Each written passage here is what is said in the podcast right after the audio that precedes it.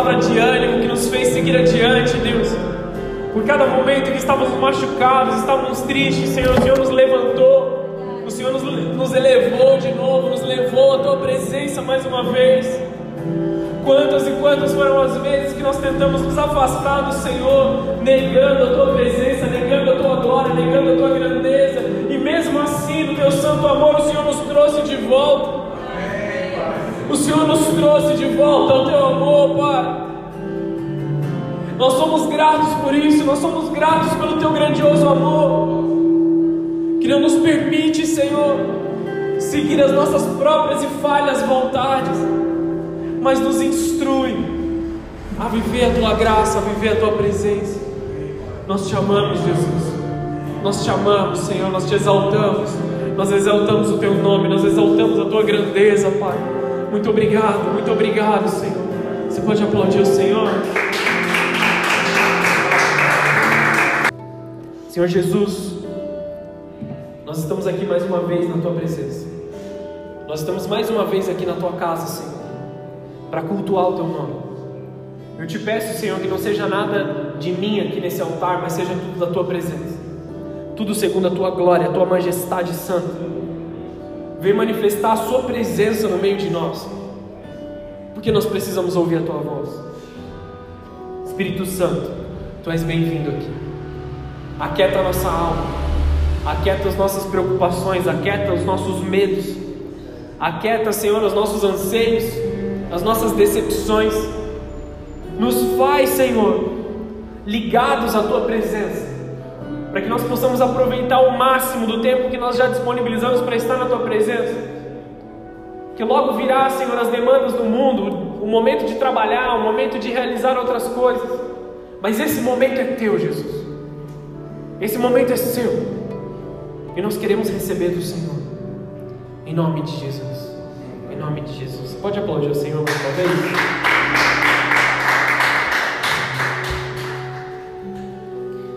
Então vamos lá, hoje falaremos de Jesus como ele é apresentado no Evangelho de Marcos. Jesus é apresentado como um servo. Já pode abrir a sua Bíblia aí no Evangelho de Marcos, deixa ela aberta, que a gente já vai dar uma passeada, amém? Em todo, em todo o Evangelho de uma forma bem bem ampla, né? não dá nem para entrar no detalhe, são vários capítulos. No Evangelho de Marcos, Jesus é apresentado como um servo, como alguém que veio para servir os filhos de Deus, para servir tanto aqueles que caminhavam de acordo com a palavra, como aqueles que não conheciam a palavra e viviam da forma com que eles achavam melhor de viver, e nem sempre o melhor que eles achavam era agradável a Deus, ou na maioria das vezes não era agradável a Deus, amém? Esse Jesus, ele também é simbolizado como um boi, aquela visão do profeta Ezequiel. Nós falamos isso nos últimos cultos, amém? Que nós falamos de Jesus como águia no Evangelho de João e Jesus como homem no Evangelho de Lucas. O versículo chave do livro de Marcos é no capítulo, de, é, no capítulo 10, versículo 45. Eu vou ler aqui, ainda não preciso abrir. O versículo chave é o seguinte: Porque o filho do homem também não veio para ser servido.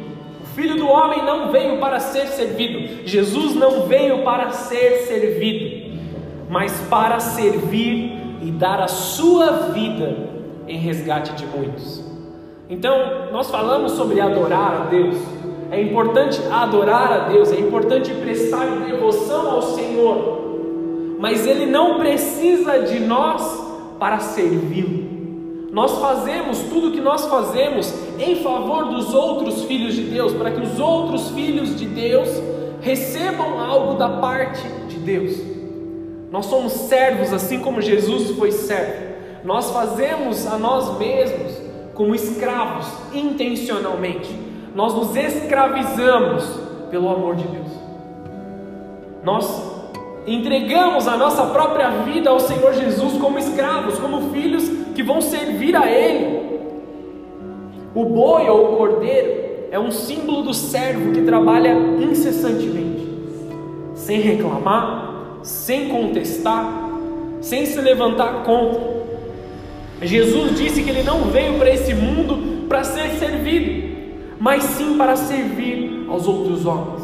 Se o Mestre serviu, se aquele que veio nos ensinar todas as coisas, se, se aquele que veio para trazer as boas novas serviu, quanto mais nós não devemos seguir o seu exemplo, nós devemos servir. Marcos, conhecido também como João Marcos, esse era o nome dele, Marcos era sobrenome, ele não foi um dos doze apóstolos, amém? Ele acompanhou a Paulo na sua primeira viagem missionária, você pode ler isso em Atos capítulo 13. O Evangelho de Marcos ele foi provavelmente o primeiro a ser escrito entre todos os quatro. Ele data entre 55 e 65 depois de Cristo, o ano. Marcos escreve para os romanos, ele faz uma epístola aos romanos, uma, uma, uma carta, um evangelho aos romanos.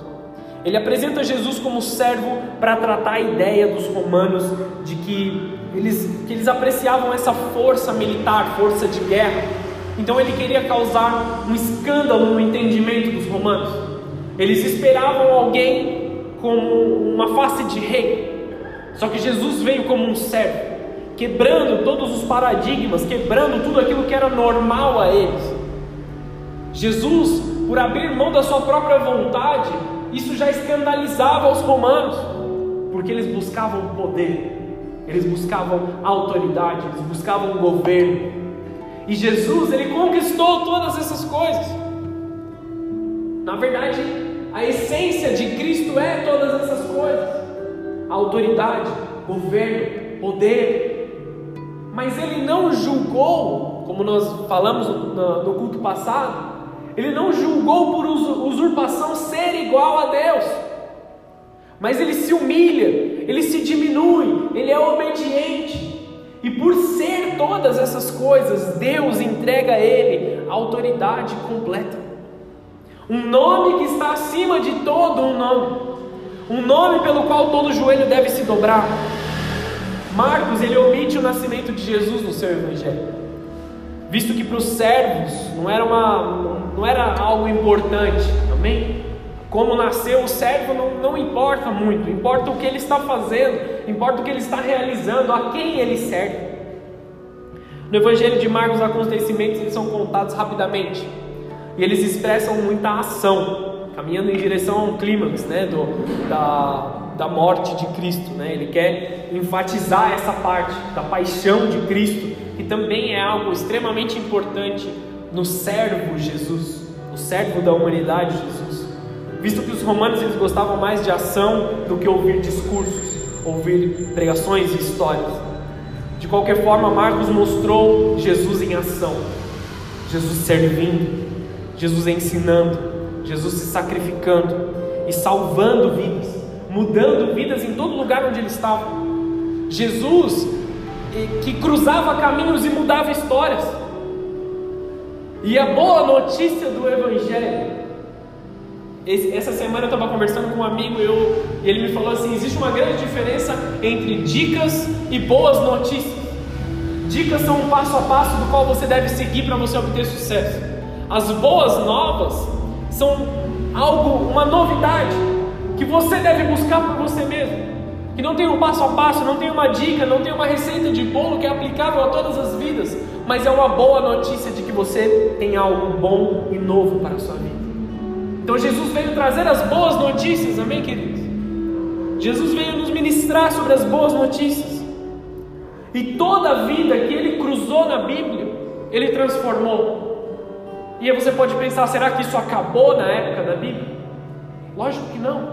Se nós estamos aqui falando de Jesus, quer dizer que Jesus ainda muda vidas, Jesus ainda muda histórias, Jesus ainda transforma famílias, Jesus ainda faz todas as coisas, apesar de nós estarmos frustrados com algo que nós estamos vendo. Muitos de nós podemos estar hoje cansados e fatigados de tentar, tentar e as coisas não acontecem. Mas Jesus, eu já bati tanto nessa porta e ela ainda não abriu. Se ela ainda não abriu, você não vai desistir, vai embora. É isso que Satanás espera, é isso que Satanás quer de você. Continue batendo na porta, continue pedindo. Todo aquele que pede, recebe. Todo aquele que busca, encontra. Todo aquele que bate, a porta é aberta. Essa palavra ainda é real. O Evangelho ainda é real. Jesus ainda muda vidas. Jesus ainda transforma famílias. Jesus ainda cura. Jesus ainda faz milagres e sinais sobrenaturais. Jesus remove todo o pecado, todo o peso do pecado. Jesus tira pessoas das drogas ainda nos dias de hoje.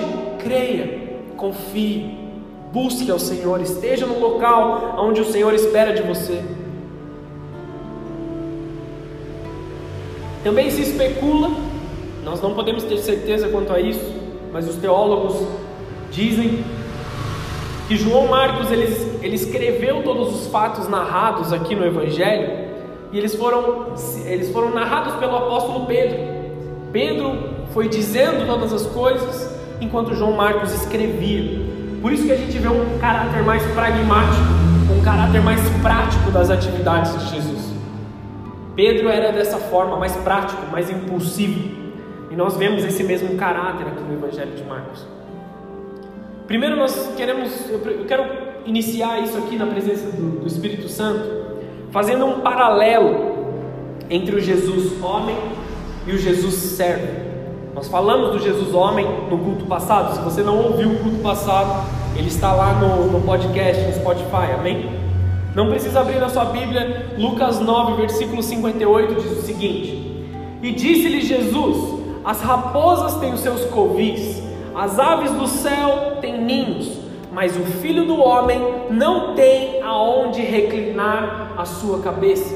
O homem, ele se cansa, o homem se fadiga, o homem reconhece o seu cansaço e busca descanso em tempos em tempos. Jesus está dizendo aqui: Eu estou cansado, eu estou fatigado, eu, não, mas eu não tenho aonde reclinar a minha cabeça. Jesus, no caráter de servo, agora é o que nós vamos falar hoje, ele ignora o cansaço, ele ignora a fadiga, ele ignora o descanso no momento correto de exercer o serviço, no momento de fazer a atividade. Não se preocupem com o descanso vindouro. Não se preocupem com o descanso eterno que nós teremos, mas com o serviço no tempo presente. Grave essa frase. Não se preocupe com o descanso vindouro, mas com o serviço no tempo presente. Agora sim, abra sua Bíblia em Marcos capítulo 10, versículo 35.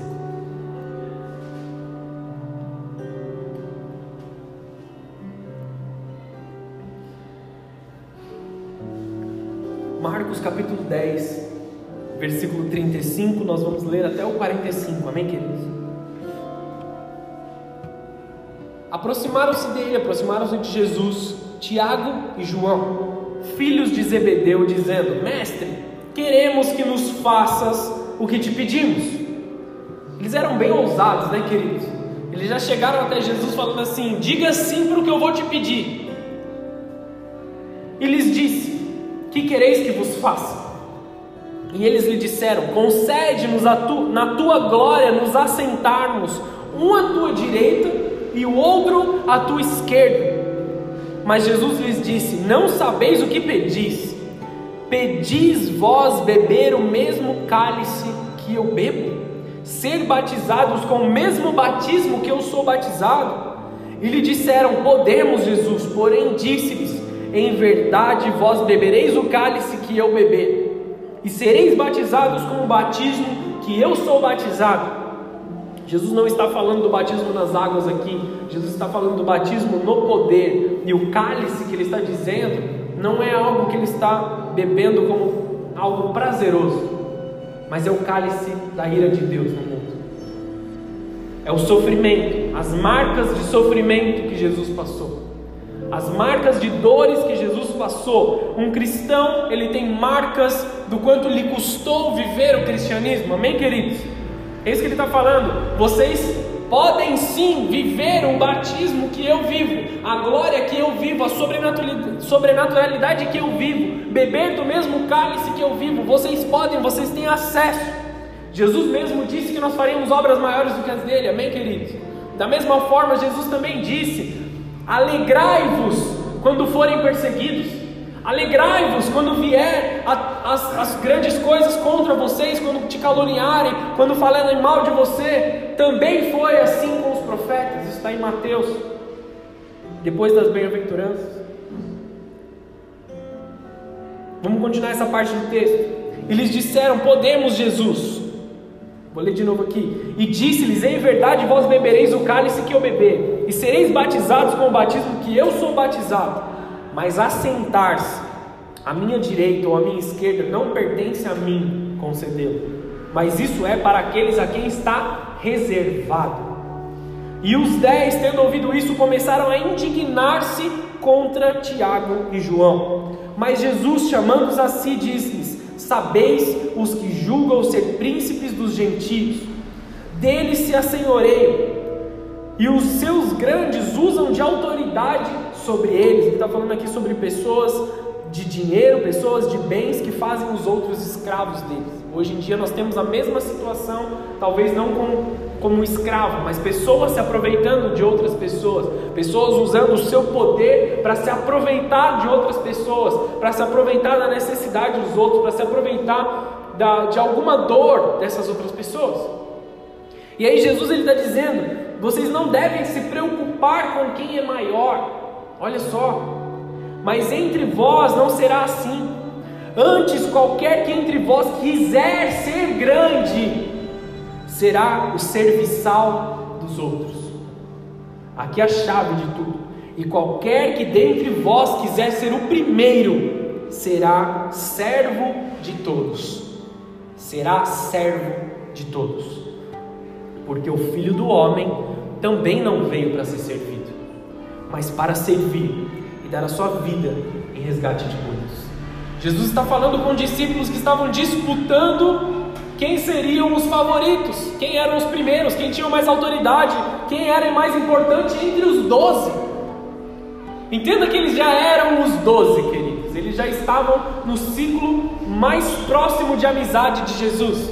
Então, Tiago e João, que eram irmãos, eles vão até Jesus e falam assim: Jesus, eu quero sentar à sua direita e eu quero sentar à sua esquerda. Lembra-se que assento ele significa duas coisas. Em primeiro lugar, descanso, local de descanso. Em segundo lugar, local de autoridade. Eu quero sentar à sua direita e à sua esquerda. Imagina um salão aonde se assenta o rei. A sala do rei, ela tem um trono, amém, queridos? Que nem você vê nos filmes. Imagina um filme aí, um trono grande, cheio de glória Jesus se assentado ali. Então os, os irmãos pediram para cada um sentar de um lado, para que todos que fossem ver o rei vissem a autoridade desses dois irmãos. E aí nós olhamos para os outros dez discípulos que eles se injuriaram com esses dois, porque era constante a discussão entre os discípulos quem era melhor, quem era o maior, quem era o mais importante. E aí Jesus fala assim: se vocês estão preocupados com essas coisas, aprendam a servir uns aos outros. O maior entre vocês é o que serve o próximo. No Evangelho, tudo é de ponta cabeça. Você quer ser o primeiro, você se faz o último. Você quer ser o maior, você tem que diminuir. Você quer receber algo da parte de Deus, você tem que esvaziar a sua própria vontade. O Evangelho é tudo ao contrário. Para que nós sejamos perdoados, nós temos que perdoar. E não nos vingar como a nossa carne pede que a gente faça. Todos os dias a nossa carne pede vingança. Alguém aumenta o seu vizinho aumenta o som, aí você vai pôr uma música mais alta ainda e faz uma briga com o seu vizinho. Quem nunca? Levanta a mão, quero ver. Já pega aqui na hora, já repreende na hora. Brincadeira. Não se preocupem com o descanso vindouro. Eu quero esse descanso também, queridos. Eu quero esse descanso muito, muito. Eu quero me assentar na glória com o Pai e descansar eternamente. Só que existe algo que precisa ser feito antes da gente chegar lá. Existe o serviço do tempo presente. Existem as atividades do tempo presente. O serviço te dá autoridade espiritual. Jesus está falando assim: se você quer ser grande, se você quer ser bem visto, sirva, se faça o menor, sirva a todos. Aí você terá autoridade espiritual. O serviço te dá governo no mundo espiritual. Você se assentará em lugares é, exaltados. A autoridade de Cristo era na sua vida e seu caráter, seus frutos. O fruto é sempre relacionado ao trabalho. Por quê? O fruto é algo que alguém come. Quando a Bíblia diz, deem bons frutos, ela quer dizer que nós precisamos entregar bons alimentos para as pessoas. Nós precisamos alimentar as pessoas. E que tipo de fruto é agradável a Deus? O perdão é um alimento agradável aos lábios de quem come. Talvez não para quem entrega, para quem perdoa, mas para aquele que recebe o amor, o carinho, a entrega, o serviço. Nós temos que dar esses bons frutos não julgando ser melhor do que ninguém, mas olhando para todos ao redor e se fazendo menor. Hoje eu posso estar com o microfone na mão, diante de uma congregação, diante de pessoas, mas entre os servos, hoje eu me faço menor dos servos, porque eu estou no papel de servo, e vocês que estão sentados aí ouvindo são filhos de Deus, dos quais eu não posso deixar de desonrá-los. Preciso entregar o melhor que eu posso aqui, como responsabilidade de servo. Não como filho, eu sou o filho de Deus, eu reconheço o meu papel como filho de Deus, mas nesse momento estou me colocando como um servo. As marcas do serviço não são as dores, mas os milagres. Eu li o Evangelho de Marcos buscando encontrar um Jesus de dores buscando encontrar Jesus no caráter da paixão de Cristo.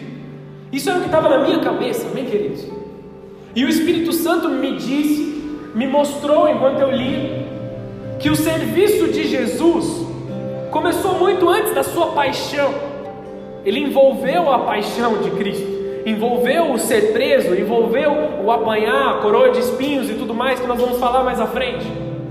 Mas ele começou servindo e mudando vidas, realizando milagres e sinais. O serviço não são só dores, mas são realizações espirituais que cada um de nós podemos chegar e fazer e ter como uma marca em nós. De fato, um cristão tem marcas no seu corpo, na sua alma, no seu espírito, do serviço prestado. Se fazer o menor de todos dói, amém, queridos?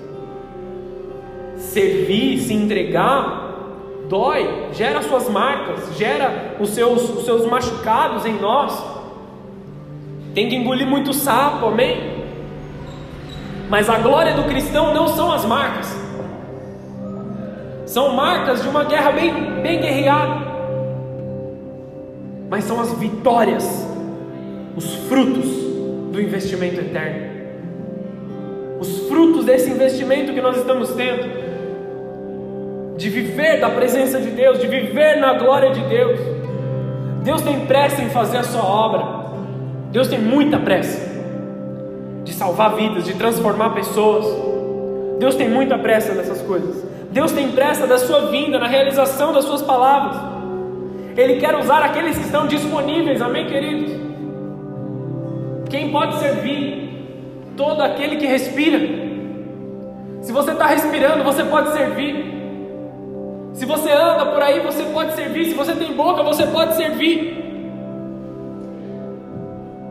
Todos aqueles que estão disponíveis são chamados a servir na presença de Deus, dentro e fora da igreja. A Bíblia claramente diz que os sinais perseguem aqueles que creem. Em primeiro lugar, eu quero falar sobre serviço em favor dos outros, em favor daqueles que nós amamos. Se você está com a sua Bíblia aberta, Vá lá para Marcos capítulo 14, no versículo 4.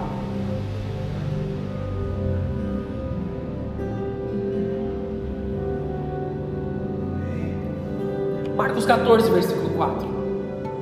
E alguns houve que em si mesmos se indignaram, e disseram: Para que se fez esse desperdício de unguento, esse desperdício de perfume?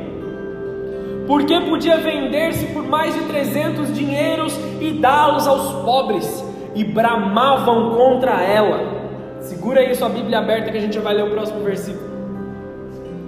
Aqui nós estamos falando de uma mulher que pegou tudo que ela tinha, um vaso com 300 dinheiros aqui, ou 300 denários que simbolizavam 300 dias de trabalho, um tesouro particular, toda a poupança dessa mulher, tudo que ela tinha de dinheiro, e para servir a Cristo, que era o costume, é, ungir as pessoas para o seu sepultamento, era o costume judaico, ela queria servir a Jesus, então ela quebra um vaso sobre a cabeça de Jesus e derrama um óleo preciosíssimo, valor físico, preciosíssimo. E não só era valioso, existem coisas valiosas, só que existem coisas que são é, sem preço, sem valor. Existem coisas que se pode avaliar com muito dinheiro. Só que existem coisas que são realmente preciosas. Para essa mulher, esse vaso era precioso. Sabe por quê? Ela não era uma mulher rica. Ela não era uma mulher cheia de valores, cheia de dinheiros. Ela não era uma mulher cheia de posses. Ela tinha um tesouro particular. Toda a sua poupança, todo o seu dinheiro. Ela não tinha mais um centavo para fazer mais um nada e ela entregou tudo na presença de Deus. Serviço. Serviço em favor de alguém que era próximo. Ela entendeu quem era Jesus. Ela entendeu a glória de Deus. E aí no versículo 6 diz o seguinte: Eles começaram a dizer: essa mulher fez algo errado. Essa mulher, ela entregou um valor ali. Essa mulher nem deveria estar aqui no meio de nós. Ela é uma prostituta, ela é errada, ela é pecadora, ela faz isso, ela faz aquilo começaram a acusar essa mulher, começaram a querer mandar ela embora. Quem é essa que chega no meio de uma reunião aqui de homens importantes e quebra esse perfume valioso na cabeça de Jesus? Vamos mandar ela embora, vamos tirar ela daqui, vamos calar essa mulher. O que, que ela fez?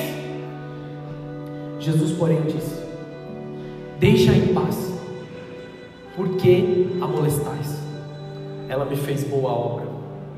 Ela me fez boa obra nós servimos em favor de Jesus, que foi o primeiro servo, amém, queridos?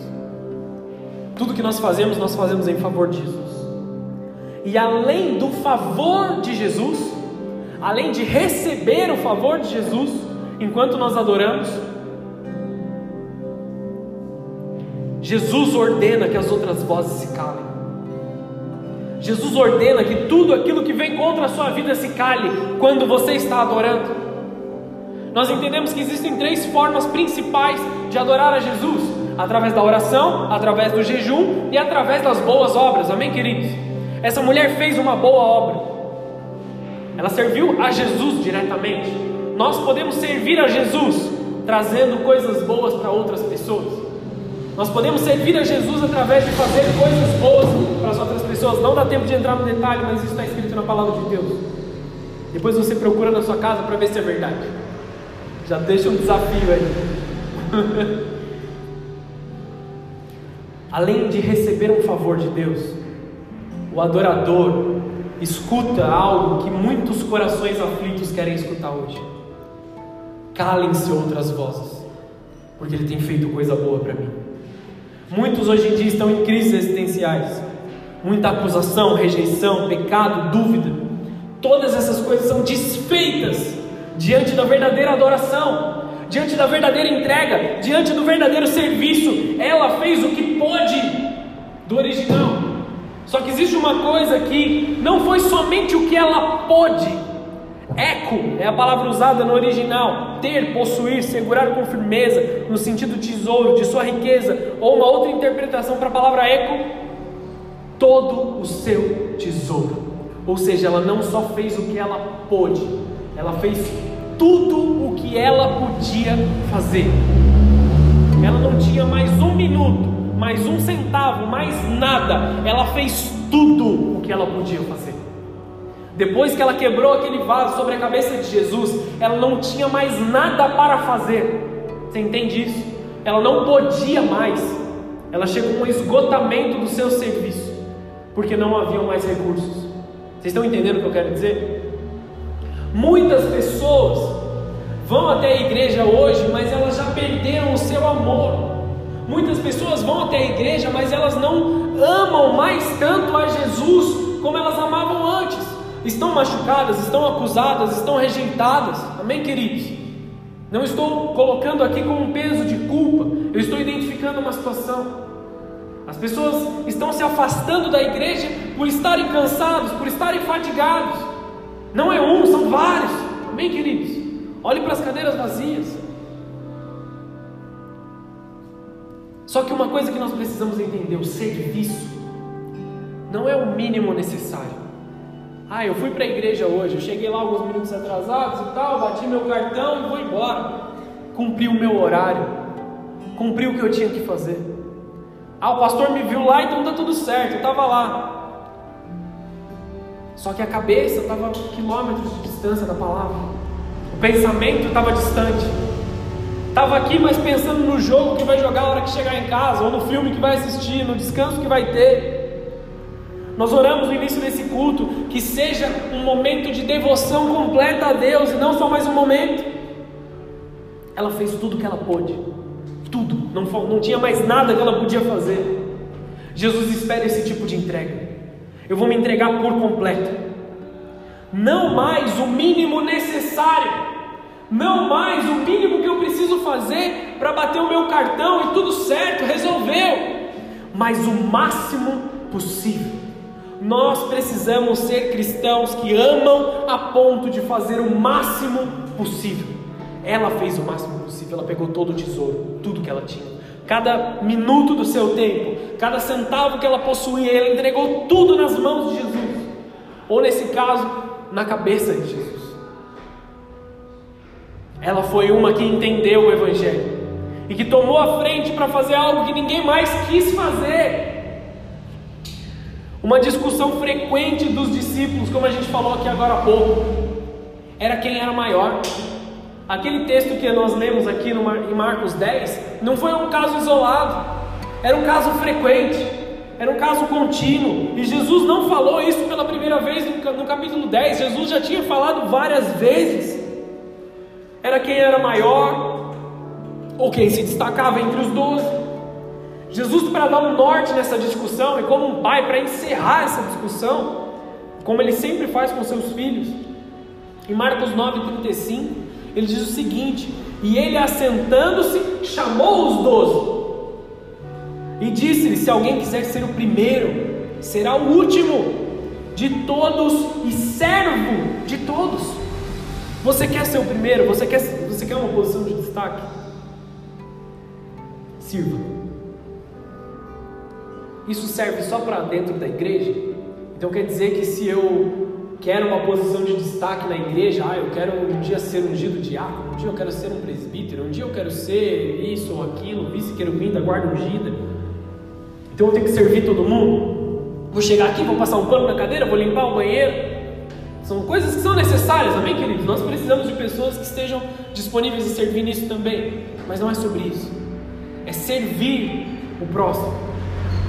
Muitas e muitas pessoas estão no seu trabalho e eles fazem o mínimo necessário no seu trabalho. Sai de lá, reclama do chefe. Se puder fazer cinco minutos a mais de almoço, vai fazer, vai tirar uma soneca, vai fazer isso, aquilo, vai, vai matar trabalho, vai entregar um atestado e ficar dias e dias longe. Ah, ninguém me dá uma oportunidade, ninguém me abre portas. Aquele cara que chegou agora já está crescendo, já está virando gerente, está sei lá o que, está voando. E eu estou aqui parado ainda, fazem 15 anos que eu estou na mesma empresa. E são comentários comuns, amém, queridos? Todos os dias você vai ouvir isso de alguém. Mas como você tem servido o seu próximo?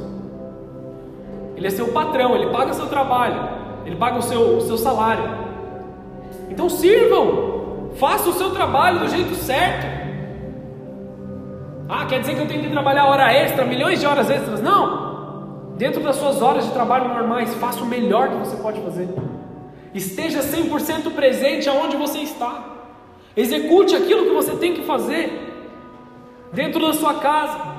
Faça o que tem que ser feito. Sirva a sua esposa, sirva o seu marido, sirva os seus filhos, sirva os seus pais.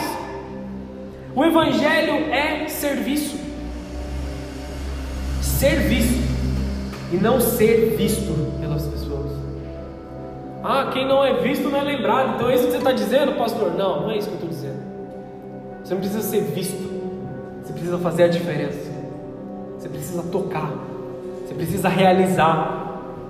Essa é a chave que Jesus está te dando. Você precisa se diminuir, acaba com as suas vontades e vai fazer a vontade daquele que te chamou. Aquele que serve como Jesus serviu. E até hoje Ele está trabalhando a nosso favor, incansavelmente intercedendo ao lado do Pai. Para ter autoridade dos milagres, é necessário o serviço físico e sacrificial, como Jesus.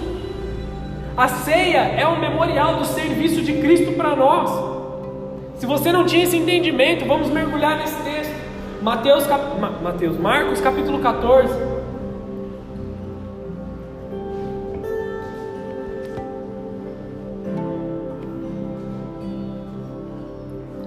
Marcos capítulo 14, versículo 20,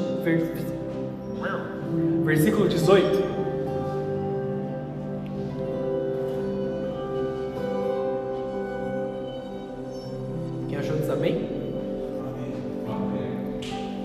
E quando estavam sentados a comer, disse Jesus: Em verdade vos digo que um de vós que comigo come há de me trair. E eles começaram a entristecer-se e a dizer-lhe um após o outro: Sou eu. E o outro disse: Sou eu. E passaram pelos dois. Mas ele respondendo, disse-lhes: É um dos doze que põe comigo a mão no prato, aquele que come comigo todos os dias que compartilha comigo nas refeições todo momento, que tem comunhão comigo. Na verdade, o filho do homem vai, como dele está escrito, mas ai daquele homem por quem o filho do homem é traído. Bom seria para esse homem que não tivesse nascido. Ai daquele que trai o nome de Jesus, que faz mal o nome de Jesus Aqui não estava falando somente de Judas, amém, queridos? Mas de todo aquele que, em nome de Jesus, faz as suas próprias vontades. Que no nome de Jesus acumula para si mesmo riquezas. Que no nome de Jesus maltrata pessoas, usa pessoas, usa da sua autoridade espiritual para oprimir pessoas. Continuando o texto. E comendo eles, tomou Jesus o pão, abençoando, partiu-lhe e disse: Tomai e comei isto é o meu corpo. E tomando o cálice, dando graças, deu-lhe e todos beberam dele. Comunhão, queridos. Todos beberam do mesmo cálice, todos estavam juntos. E disse-lhes: Isto é o meu sangue, o sangue do Novo Testamento, que por muitos é derramado. Em verdade vos digo que não beberei mais do fruto da vide até que até que aquele dia em que o bebê novo no reino de Deus. Jesus está ensinando aqui. Hoje vocês estão bebendo algo da comunhão, mas um dia vocês vão beber um novo vinho na vinda de Cristo, um novo prazer na vinda de Cristo, sendo transformados para a glória de Deus. Isso aqui é um símbolo de serviço, é um símbolo de comunhão. Da mesma forma, Jesus lava os pés dos seus discípulos. O maior se faz menor. Ainda que um deles havia de trair Jesus, ele estava comendo na mesma mesa, comendo do mesmo pão, compartilhando do mesmo cálice. Ainda que ele fosse traído, ainda que ele fosse rejeitado. Ah, pastor, com tal pessoa eu não falo, com tal pessoa não dá para ser crente, não. Com tal pessoa não dá para conversar, não dá para entregar uma palavra. Jesus fez isso para aquele que o traiu. Muitos são os que hoje não se importam com Deus, querem a parte boa do Evangelho, serem abençoados, mas cadê o compromisso? Compromisso é serviço, zelo é serviço, Ceia, a mesa é o compromisso, é a comunhão, é pertencer, é conhecer e se deixar ser conhecido. Quando nós estamos na mesa com alguém, a gente abre, a gente conversa, a gente abre o nosso coração, a gente se deixa ser conhecido as pessoas nos conhecem. Nós precisamos disso, nós precisamos estar presente, nós precisamos estar lá, conversar. Teve uma vez que um amigo meu, um amigo meu, a gente estava num lugar e eu estava extremamente preocupado com várias coisas que estavam acontecendo. Tava ali com a cabeça, não estava lá, entendeu? E a minha esposa estava conversando com a esposa dele, sentou do meu lado, ele falou alguma coisa, eu respondi assim, entendeu? Respondi do jeito que deu. Porque a minha cabeça não estava presente na, na, na conversa ali. A gente estava na mesa, mas não estava junto. No dia seguinte ele mandou uma mensagem aí, meu, está bem? Está vivo? Está tudo bem aí? Está precisando de alguma ajuda? Isso é serviço, queridos. É identificar aquele que está longe, identificar aquele que está se sentindo machucado, que está com alguma preocupação, e olhar para ele e falar assim: você, precisa de alguma coisa? Você precisa de um braço? Ele poderia, ele tinha todo o direito de falar assim: você foi mal, mal educado ontem, mano? Nem falou comigo. olhos de misericórdia, olhos de amor. Você precisa de algo? Posso te servir com alguma coisa? Estou aqui orando, amém? Às vezes a gente só, só precisa orar, só precisa estar distante ali, fazer uma oração, ou uma conversa. Serviço. Depois do serviço a gente entende como Jesus mudava a vida das pessoas. Os milagres de Jesus como evidência de serviço em favor dos outros. O sofrimento de Jesus, ele foi no seu caráter de homem, amém? Já falei isso. Jesus nos serve hoje e ainda está entregando a sua glória sobre nós, a sua graça para aqueles que são filhos. Marcos 10, versículo 46, abre lá comigo. Estamos chegando no fim, falta só mais umas duas horas. O pessoal está preocupado, pedir pizza, e agora? Manda trazer aqui na igreja.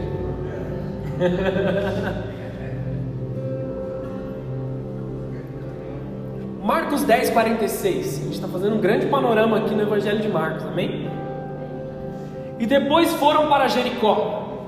E saindo ele de Jericó com seus discípulos e uma grande multidão, Bartimeu, o cego, filho de Timeu, estava sentado junto do, do caminho, mendigando e ouvindo que era Jesus de Nazaré, começou a clamar e a dizer: Jesus, filho de Davi, tem misericórdia de mim. E ele não disse uma vez só, amém, queridos? Ele disse várias vezes isso: Jesus, filho de Davi, tem misericórdia de mim. Versículo seguinte: E muitos o repreendiam para que se calasse, mas ele clamava cada vez mais: Filho de Davi, tem misericórdia de mim. E Jesus parando disse que o chamasse. Chamaram o cego dizendo: Tem bom ânimo, levanta-te, que ele te chama. Queridos, muitas vezes a gente vai se ver nessa situação. Mantém seu dedinho aí que a gente vai ler mais um pouquinho. Muitas muitas vezes a gente se encontra nessa situação. Fica quietinho aí, meu. O que, você está gritando? O que, você está clamando? O que você está orando? Seu Deus não está te ouvindo. Para de ir para a igreja, nada está mudando na sua vida. Para de ler a Bíblia, você é bobo. Vamos para as drogas, vamos beber, vamos fazer outra coisa. Você está perdendo o seu tempo. Mas ele clamava mais alto ainda. Você está achando que ir só no domingo é muito? Eu vou na célula, eu vou no NV, eu vou em qualquer outra reunião que tiver. E se bobear, eu chamo a galera da igreja para ir em casa também. Ele continuava clamando. Enquanto as pessoas diziam que ele estava perdendo o tempo dele, enquanto as pessoas diziam que ele estava exagerando, enquanto as pessoas diziam que nada ia mudar na vida dele e esfregavam as coisas erradas na cara dele, esse homem clamava mais. Ele sabia quem Jesus era, filho de Davi. Tem misericórdia de mim. Nós vamos falar de, de Jesus no caráter de rei no próximo culto. Ele sabia que era rei. Ele sabia que Jesus era um rei glorioso, poderoso, não desse mundo, mas dos céus, do reino celestial. E ele clamava por essa misericórdia divina sobre a vida dele. Esse cego viu muito mais do que outras pessoas. E Jesus parando, disse que o chamassem. Chamaram o cego dizendo: Tenha um bom ânimo, se anime, fique feliz. Levanta-te, ele te chama. Isso é para calar as outras vozes que diziam que ele não devia ter ânimo. E ele, lançando de si a sua capa, levantou-se e foi ter com Jesus. Vou dar só um pause aqui para explicar o que é essa capa, amém, queridos? Porque isso é importante. Todo mendigo, todo aquele que não tinha um papel social, aquele que não tinha uma casa, não tinha um trabalho, ele tinha que carregar uma capa para identificar que ele morava na rua. E esse homem, antes de receber o milagre, antes de ter a sua vida mudada, ele lança fora a sua vida passada. Ele lançou fora a capa, ele disse assim: Eu não sou mais um mendigo, porque o filho de Davi vai tocar minha vida hoje. Quem tem fé para fazer isso? Eu não tenho mais dor, eu não sou mais o meu pecado, o filho de Davi vai me tocar hoje. Ele se levantou, ele abriu mão da sua vida antes de ser tocado por Jesus. Está entendendo o que está acontecendo aqui?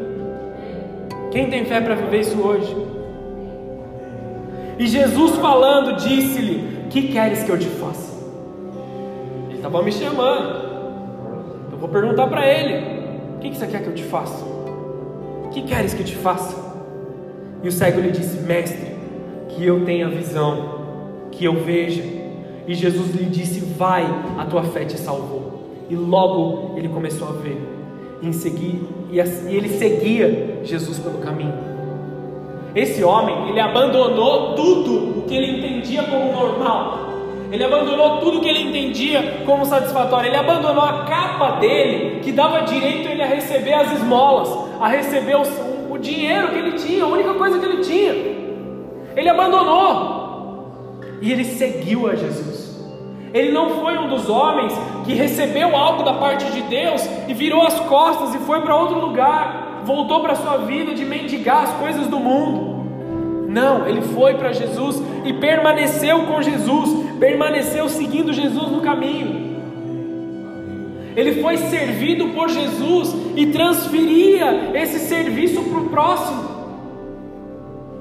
Jesus não responde pelas nossas necessidades, Jesus sabe de tudo que nós precisamos, mas Ele responde pela nossa fé.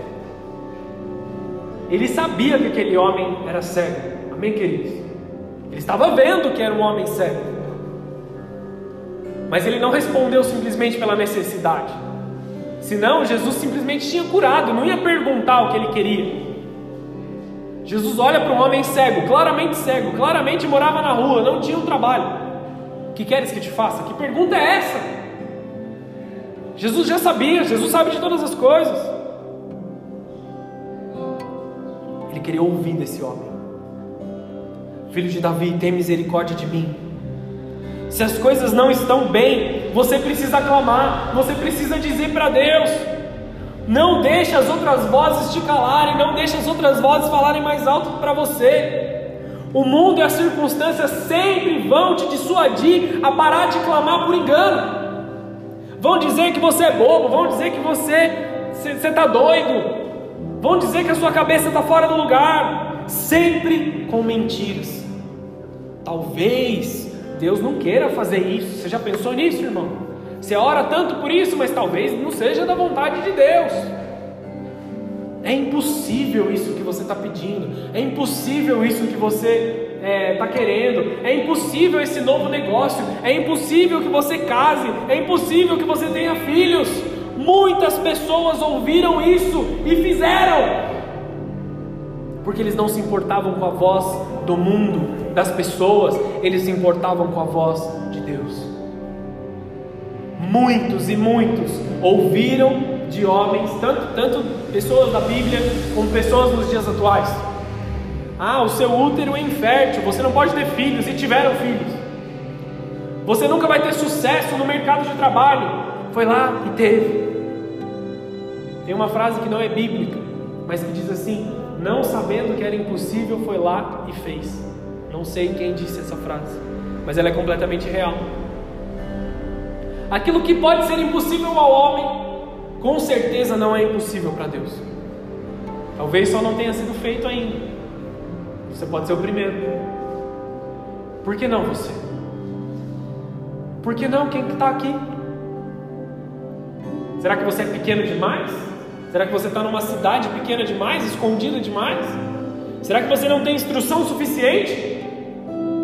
Então você está pegando Deus e colocando dentro de uma caixinha pequenininha. Olha o tamanho do seu Deus. Ah, talvez eu não seja bom o suficiente. Não é sobre você, querido. É sobre o filho de Davi. É sobre Deus, é sobre Jesus. Rei dos reis, Senhor dos senhores. Ele pode. A vontade de Deus sempre é tocar a sua vida. A vontade de Deus é sempre manifestar a glória dele na sua família. Se não aconteceu hoje, vai acontecer. Continue, permaneça, creia, peça, ore. Mudar a sua história, abençoar, faz parte do processo. Continua. Não pare de clamar até você receber. Não pare de servir até que você veja o milagre. Jesus sabia da necessidade desse homem. Por que, que ele perguntou? Porque ele queria ouvir. Jesus te pergunta hoje também: O que queres que te faça? O que queres que te faça? Ele está aqui, você já atraiu a atenção de Jesus. Você já atraiu a atenção de Jesus estando aqui, ouvindo essa mensagem, entregando o seu coração. E agora ele te pergunta: O que queres que te faça? Jesus quer ouvir da sua boca, ele quer ouvir a sua voz, a voz do filho dele. Você tem fé para tomar posse do seu milagre? Você tem fé para alcançar aquilo que você ainda não alcançou? Essa é a vontade de Deus. Ele quer algo para a sua vida. E se você se sente bloqueado, se você se sente parado, se você se sente travado, existe um segundo milagre que eu quero destacar. Eu não consigo, eu não tenho tempo para dizer todos os milagres maravilhosos que tem só no livro de Marcos, amém, queridos? Mas dois aqui se destacam. Voltando para essa, essa parte, vai lá para Mateus 7, um pouquinho, Marcos 7, de novo, Mateus só culto que vem.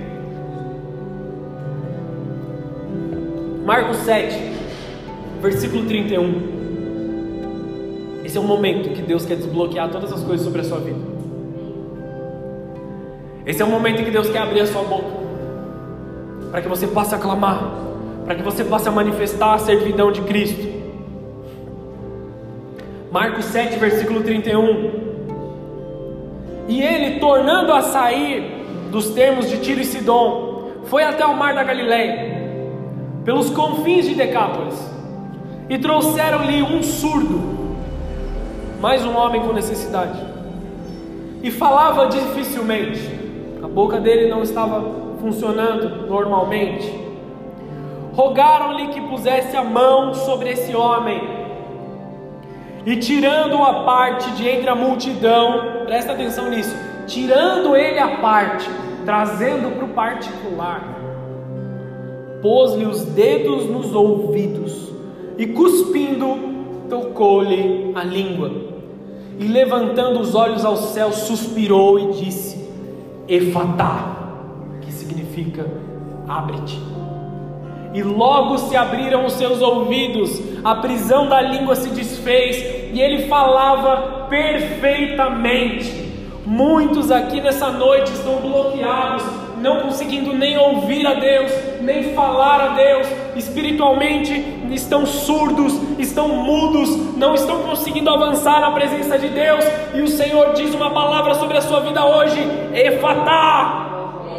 Jesus abre um acesso, Jesus abre uma conexão entre esse mundo, entre o que está acontecendo aqui e a glória de Deus. Je Jesus abre uma conexão sua em tudo aquilo que é caído, que é profano, para que você atraia o reino dos céus para a terra. Jesus está abrindo ouvidos espirituais agora, está abrindo os seus lábios agora, em nome de Jesus. A graça divina está sendo liberada sobre nós. Efésios capítulo 1, versículo 3 diz que todas as bênçãos espirituais já foram liberadas. Se todas as bênçãos espirituais foram liberadas, por que, que eu estou vivendo isso que eu estou vivendo? Porque você não conectou essas coisas na terra. Palavras proféticas que foram liberadas não aconteceram na sua vida. Você precisa conectar essas coisas Deus está abrindo essa conexão agora. Clame, ore, peça até que aconteça como uma tubulação que leva água. A fé é a conexão que traz o rio da graça de Deus a um pecador sedento, para que ele possa beber toda essa água. Deus não responde à sua necessidade, Deus, responde à sua fé, Deus responde ao seu clamor.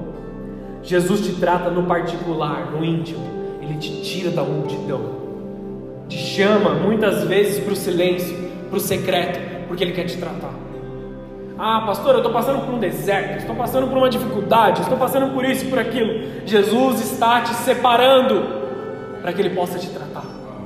Jesus está te tirando do normal, está te tirando do comum, para que Ele fale com você. Ele está pondo os dedos no seu ouvido agora e dizendo: Efatá, abre-te boca aberta espiritualmente é a chave. Clame. Muitos aqui estão mudos espiritualmente. E Deus está abrindo a sua boca agora. Para você aprender a orar, para você clamar. Deus quer abrir o seu acesso de volta. Inclusive, Deus está dando o dom de oração em línguas para muitos aqui agora. Diga comigo essa frase, essa palavra. Efatá. Mais uma vez, efatá. Abre-te, abre-te. Aprenda a se comunicar com o Pai. Aprenda a falar com o Pai do seu jeito, com as suas palavras, vai até Ele. Não cesse de clamar. Deus está abrindo a sua boca agora para você acessar esse milagre. Jesus ele foi preso às escondidas. Falar rapidamente aqui da paixão de Jesus. Na madrugada Jesus foi preso, escondido isso foi uma marca da sua servidão. Porque enquanto ele foi orar no Getsemane com seus discípulos, um daqueles que havia de trair foi levando soldados. Ele chama ele de mestre. Em Marcos 14, versículo 46, se eu não me engano, ele disse assim: ó, Rabi, Rabi, e o beijou Lançaram-lhe as mãos e o prenderam. E respondeu Jesus: Vocês saíram com espadas e com varapaus para me prender como um salteador, como um bandido? Todos os dias eu estava com vocês ensinando no templo e não me prenderam. Mas isso é para que as escrituras se cumpram. Então ele simplesmente permitiu que eles o fizessem. Por que, que vocês não me prendem no aberto? Por que, que vocês não me prendem no meio das praças, no meio do templo? Por que, que vocês têm que fazer isso escondido, como se eu fosse um ladrão? É o que Jesus está dizendo. Jesus estava mostrando para eles a falha no que eles estavam vivendo. E aí muitos louvam a Pedro porque ele deu um vacilo. Pedro ele era impulsivo antes. Você vê um Pedro nos Evangelhos e um Pedro, um Pedro no livro de Atos, amém, queridos? Já era completamente transformado em Atos. Então Pedro tira uma espada ou um facão e corta a orelha do sacerdote. E as pessoas falam assim: Ah, você como Pedro, eu vou, eu vou cortar a orelha. Só que ele foi repreendido por Jesus, não esquece disso, querido. Vou puxar a faca mesmo. Aí Jesus fala assim: Quem vive pela espada morre pela espada. Quem vinga, morre pela vingança. Fica quietinho aí, vou curar a orelha dele. Vou curar a orelha. Depois a gente entra nesse detalhe, depois eu prego sobre isso. Chamava Malco esse homem, esse soldado. Marcos 14, versículo 53, eu vou ler rapidamente aqui, não precisa abrir. E levaram Jesus ao sumo sacerdote, ajuntaram-se todos os principais dos sacerdotes, os anciãos e os escribas, só gente importante ali, na madrugada, e Pedro seguiu de longe até dentro do pátio do sumo sacerdote, estava sentado com os servidores, aquentando-se ao lume. Por que, que Pedro estava longe? Porque ele não podia entrar, ninguém podia entrar nessa reunião. Ela estava sendo às escondidas. Os principais os sacerdotes e todo o concílio buscavam algum testemunho contra Jesus para o matar, mas não achavam. Não achavam justificativa para matar Jesus. A servidão de Jesus, Jesus como servo, deu a ele tanta autoridade espiritual que ameaçou o poder físico, o governo físico dos fariseus e mestres da lei. Porque muitos testificaram falsamente contra ele, mas os testemunhos não eram coerentes, é o que a Bíblia diz. Eles estavam falando falsamente, até que um inventou algo lá. Um resolveu perguntar para Jesus se ele era o filho de Deus, e Jesus disse que sim, porque ele não mentia. Olha só como ele está blasfemando, ele está dizendo que ele é o filho de Deus, vamos matar ele. Usaram esse argumento para matar a Jesus. Mas fariseus não podiam matar, amém, queridos? Eles sabiam que eles estavam errados, eles sabiam que eles descumpririam a lei. Então, para que eles não errassem no mandamento, para que eles não desobedecessem o mandamento, a lei, eles acharam uma brecha entre muitas aspas aí, porque está completamente errado do mesmo jeito. Eles mandaram matar. Eles levaram a Pilatos e falaram assim: ó, a gente não pode matar porque está chegando a Páscoa, a nossa mão vai ficar suja. Então mata você, que é romano, que não crê naquilo que nós cremos. Diante de Pilatos tinha um bandido, Barrabás, e Jesus, o homem sem pecado. O próprio Pilatos falou: Não achei pecado nenhum. Não achei pecado nesse homem. Em Marcos, no versículo, no capítulo 15, versículo 13, Pilatos respondendo, disse-lhe outra vez: Que queres, pois, que eu faça daquele a quem chamai rei dos judeus? Reconhecendo a grandeza de Cristo ali, queridos. E eles tornaram a clamar: Crucificam. Mas Pilatos lhe disse: mas que mal fez esse homem. E eles cada vez clamavam mais: crucificam. Então Pilatos, querendo satisfazer a multidão, querendo satisfazer a multidão, se importou mais do que as com as vozes do mundo, do que com as vozes, do que com a voz de Deus. Se importou muito mais com o que as pessoas queriam dele, do que com o que Deus queria dele. Ele foi avisado em sonho pela sua esposa. Não dá tempo de entrar no detalhe, mas a sua esposa sonhou com Cristo. E disse para ele: Não faça mal, porque você é um homem divino. E aí Pilatos vai e ouve mais a multidão. Ele tinha medo de perder o seu lugar de governo. Ele tinha medo de descumprir o que a multidão estava pedindo e perder o cargo político dele. Vocês estão entendendo? Ele manda Jesus para ser crucificado. E por medo da multidão, ele deixa um bandido solto. Ele deixa um bandido sair da cadeia.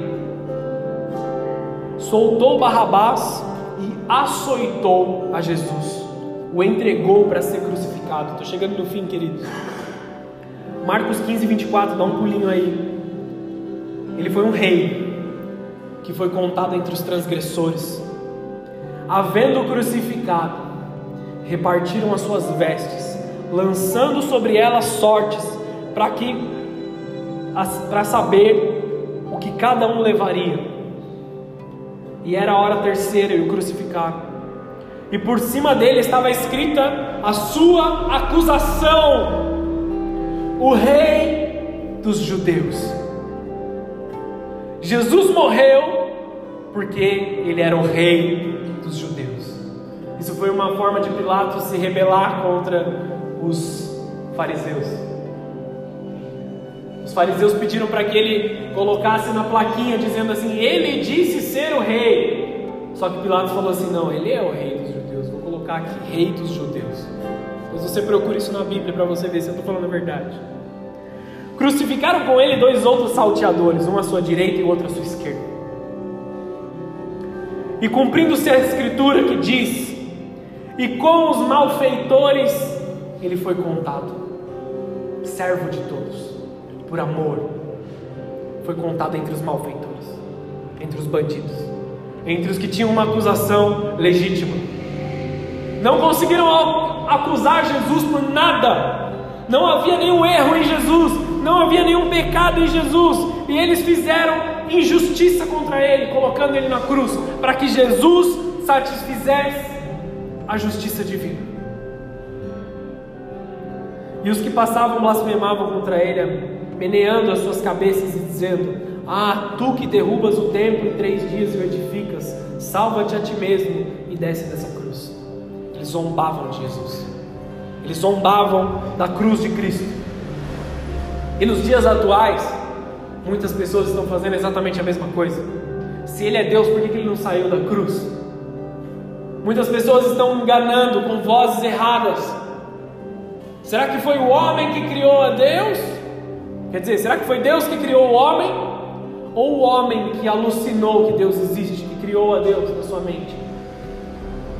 Hoje em dia se diz isso: que o homem criou a religião, que Deus não existe, que Deus não é relevante, que Deus é loucura das pessoas. Como pode uma loucura ter durado por tantos anos? Só o Evangelho de Marcos que nós estamos falando aqui tem quase dois mil anos. Só o Evangelho de Marcos. E o resto de toda a palavra. E o resto de toda a Bíblia. Quantos anos não durou e chegou até nós? Que tipo de ilusão é essa que o mundo está tentando falar para você? Deus existe e Ele age na sua vida. Ele é o Rei que serviu a todos, sofreu por nós, foi açoitado, apanhou, foi esmurrado, colocaram sobre a sua cabeça uma coroa de espinhos. E o que nós fazemos diante disso? O que nós vamos fazer diante dessa palavra? Para a gente encerrar, abre comigo em Marcos, capítulo 16, versículo 16, os últimos versículos desse livro. Devemos seguir trabalhando, queridos. Marcos 16, 16. Devemos seguir trabalhando, seguir servindo, debaixo do grandioso amor de Deus. Marcos 16, 16? Sua Bíblia está errada aí, cara? Eu abrir a Bíblia aqui em papel, fiquei até preocupado. 16, 16. É. Marcos 16, 16 diz o seguinte: Quem crê e for batizado será salvo, mas quem não crer será condenado. E estes sinais, olha só, e estes sinais seguirão aos que crerem. Em meu nome expulsarão demônios, falarão novas línguas, pegarão nas serpentes, e se beberem alguma coisa mortífera, não lhes fará dano algum. Porão as mãos sobre os enfermos e os curarão. Nós conhecemos o texto, até a parte daquele que crer e for batizado será salvo. Amém? Só que existe algo além do que crer e, e fazer parte da igreja. Eu fui batizado, eu creio em Jesus, e agora o que eu faço? Sirva o próximo, sirva dentro da igreja, sirva os seus irmãos como Jesus serviu, e os sinais seguirão aqueles que creem. Os sinais vão te perseguir, os milagres vão te perseguir, o sobrenatural vai perseguir a sua vida quando você estiver servindo como Jesus o fez. Simplesmente vá. O serviço nos faz vigilantes. O serviço deixa os nossos olhos bem abertos às coisas que estão acontecendo, atentos aos sinais, atentos aos, te aos tempos. Nós estamos vivendo um tempo chave, amém, queridos? Uma mudança chave. Um homem sem obras é um homem que não conhece o amor de Deus. Uma vida sem entrega, sem propósito, ela não serve para nada. Para encerrar definitivamente, faltou mais um versículo aqui. Marcos 13, 32. Eu vou ler aqui, não precisa abrir não. Mas daquele dia e a hora ninguém sabe, nem os anjos que estão no céu, nem o filho, somente o Pai. Olhai, vigiai e orai, porque não sabeis quando chegará o tempo. É como se um homem partindo para fora da terra deixasse a sua casa e desse autoridade aos seus servos, e a cada um a sua obra, e mandasse que o porteiro vigiasse. Está entendendo, querido?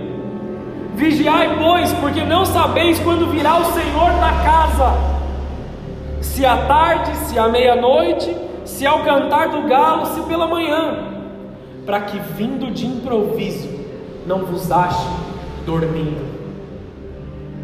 E aquele Jesus não está condenando o sono, amém, queridos, que nós temos todas as noites.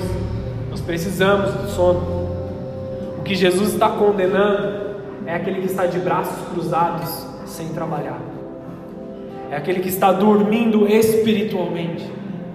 É aquele que não está servindo o próximo, não está entregando a água da vida, que é a palavra de Deus.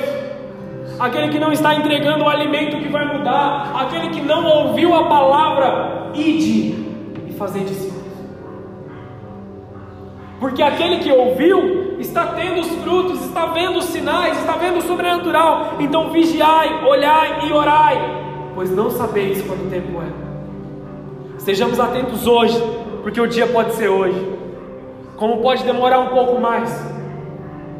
Somente o Pai sabe. Vigiai, vivei uma vida de servidão, porque Cristo nos serviu por amor. Amém. Fechar os nossos olhos, vamos orar.